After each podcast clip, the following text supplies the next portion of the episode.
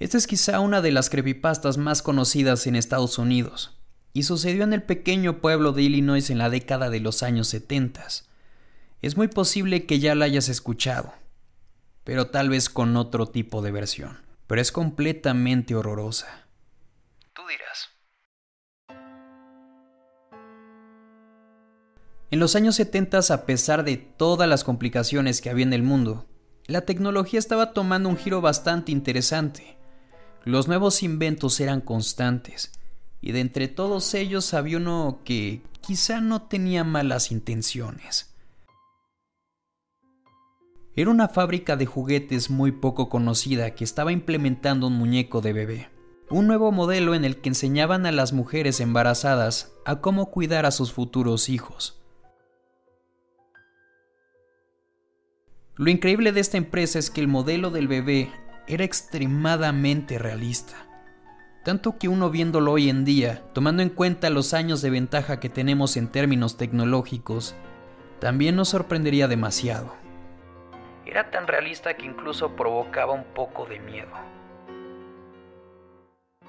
Lo que hacían los muñecos era lo que hacen muchos otros. Por ejemplo, llorar, hacían del baño, hacían sonidos como muchos otros muñecos que ya han salido a la venta.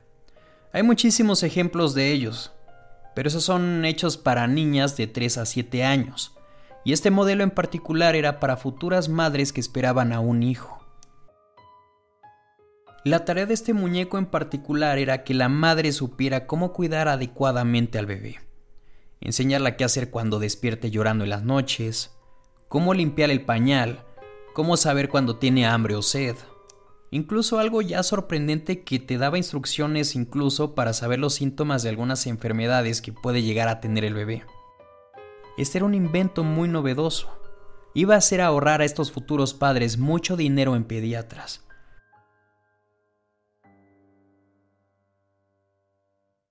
A pesar de sus beneficios, su éxito no fue más allá de Illinois.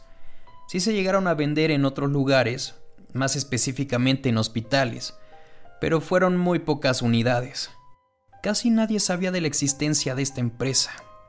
Era algo raro, pero completamente cierto.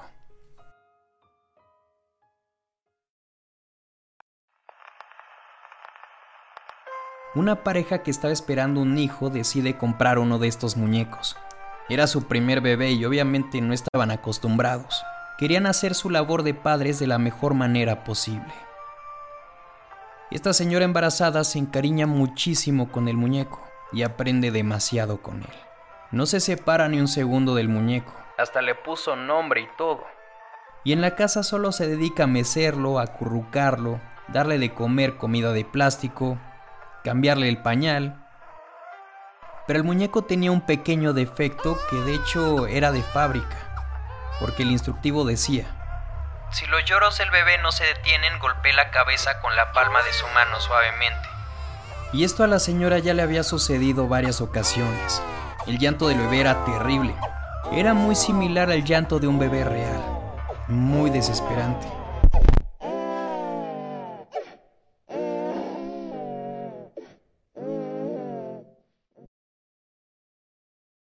Pasan los meses y nace su bebé casualmente del mismo sexo del muñeco, un varón. Luego de un tiempo los vecinos escuchan venir de la casa de esta pareja de nuevos padres unos aullidos escalofriantes y golpes muy fuertes.